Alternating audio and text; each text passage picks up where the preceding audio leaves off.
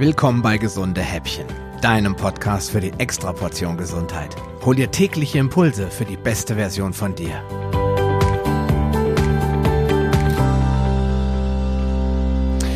Als ich mit dem intermittierenden Fasten begann, hatte ich schon einige Jahre an Abnehmversuchen hinter mich gebracht und stand bei knapp 102 Kilogramm Körpergewicht. Ich hatte zwar schon 12 Kilo von meinem All-Time-High hinter mir gelassen, war aber noch weit von meinem persönlichen Ziel entfernt.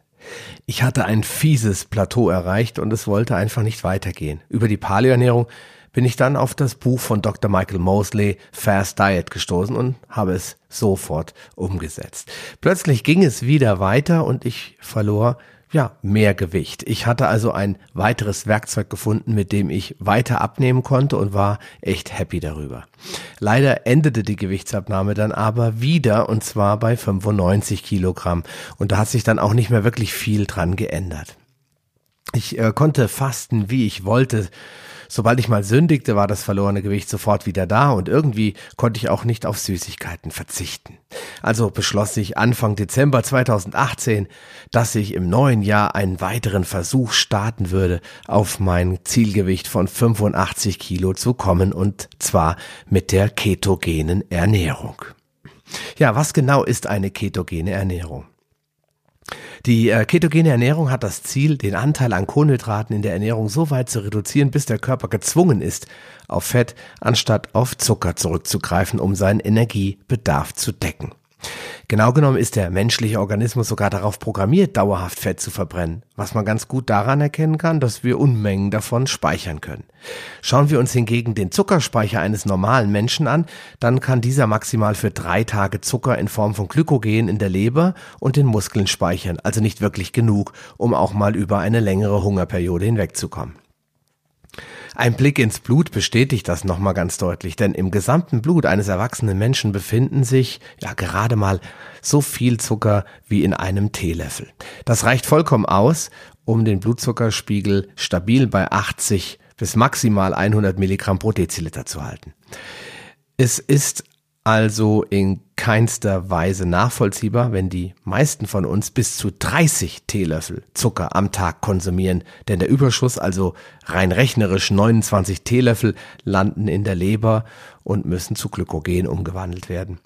Der Speicher eines normalen Büroathleten ist jedoch nicht wirklich leer und kann diesen Zucker gar nicht mehr aufnehmen. Er wird also in Fett umgewandelt und landet als Überschuss auf den Hüften. Hätte sich Mutter Natur also auf die Verfügbarkeit von Zucker verlassen, wäre die Gattung Homo sapiens wahrscheinlich in der Eiszeit ausgestorben, denn Pflanzen, also Kohlenhydrate, waren in dieser Periode eher selten zu finden.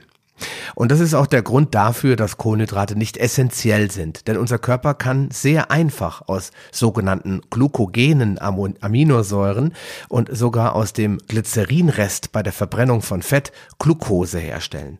Diesen Prozess nennt man Gluconeogenese und er hat uns vor dem Aussterben bewahrt und sichert auch heute noch die Versorgung mit Glucose in Zeiten von Nahrungsmangel. Bei der ketogenen Ernährung ist es daher das Ziel, den Stoffwechsel auf einen sauberen Kraftstoff aus Ketonen einzustellen und damit den Insulinspiegel dauerhaft zu senken. Denn wie du ja bereits weißt, ist Insulin ein Speicherhormon, das die Verbrennung von Fett unterbindet und dafür sorgt, dass Glucose und Proteine in die Zellen gelangen können. Kohlenhydrate sind der mit Abstand stärkste Trigger für Insulin und sollten daher spürbar reduziert werden. Darüber hinaus wird in der ketogenen Ernährung auch auf die Zufuhr von Nahrungsprotein geachtet, da auch hier wieder Insulin gebraucht wird und ein zu viel dafür sorgt, dass die Gluconeogenese einspringt und Glucose aus Aminosäuren gebildet wird. Wenn du dich nun ketogen ernährst, also weitestgehend auf Zucker und andere leicht verfügbare Kohlenhydrate verzichtest, dann wird der Organismus die Glykogenspeicher Stück für Stück leeren und allen verfügbaren Zucker verbrauchen. In dieser Zeit fühlt man sich in der Regel auch etwas müde und schlapp, denn der Körper wehrt sich gegen deine Bestrebungen, ihn auf Fett umzustellen und signalisiert dir mit dem Hunger und der Müdigkeit, dass er ganz und gar nicht damit einverstanden ist, dass du ihm jetzt keinen Zucker mehr zuführst. Ab dem vierten Tag ist die Umstellung meist gelungen und der Stoffwechsel beginnt mit der Nutzung von Nahrungsfett, das du nun natürlich vermehrt zuführen musst, um satt zu werden und den Bedarf zu decken. Dieser Zustand, in dem primär Fett und nicht mehr Glucose verbrannt wird, um Energie zu gewinnen, nennt sich Ketose oder nahrungsinduzierte Ketose. Und sie ermöglicht es dem Körper auch auf das Speicherfett zurückzugreifen, um daraus Energie zu machen. Und das ist es ja, was wir alle wollen, oder? Ja, warum funktioniert diese Ketose so gut?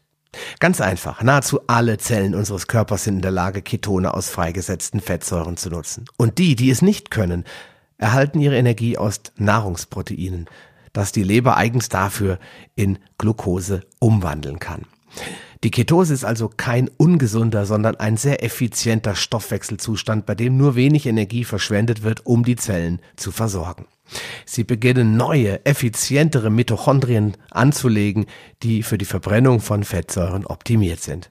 Ja, und morgen erfährst du etwas mehr über die richtigen und die falschen Nahrungsmittel in einer ketogenen Ernährung. Bis dahin, mach dir einen schönen Tag. Wir hören uns dann morgen wieder.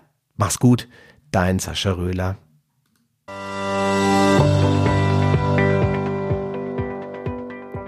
Lust auf mehr?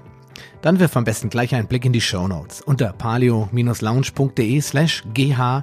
Dort findest du auch alle Episoden auf einen Blick. Oder gehe auf palio-lounge.de slash gh und ergänze die entsprechende Nummer. So findest du zum Beispiel unter palio-lounge.de slash gh20 die Show Notes der Episode 20. Wenn dich der heutige Impuls weitergebracht hat, dann gib mir bitte ein Feedback und schenke mir deine Rezession auf Facebook oder iTunes. Wie das funktioniert, erfährst du in meiner Schritt-für-Schritt-Anleitung unter palio-lounge.de slash podcast-bewerten. Diese Bewertung ist wichtig, damit auch andere Menschen von den gesunden Häppchen probieren können, um ihre Gesundheit auf ein neues Level zu bringen. Ich wünsche dir viel Erfolg auf dem Weg zur besten Version von dir. Bleib gesund und bis bald, dein Sascha Röhler.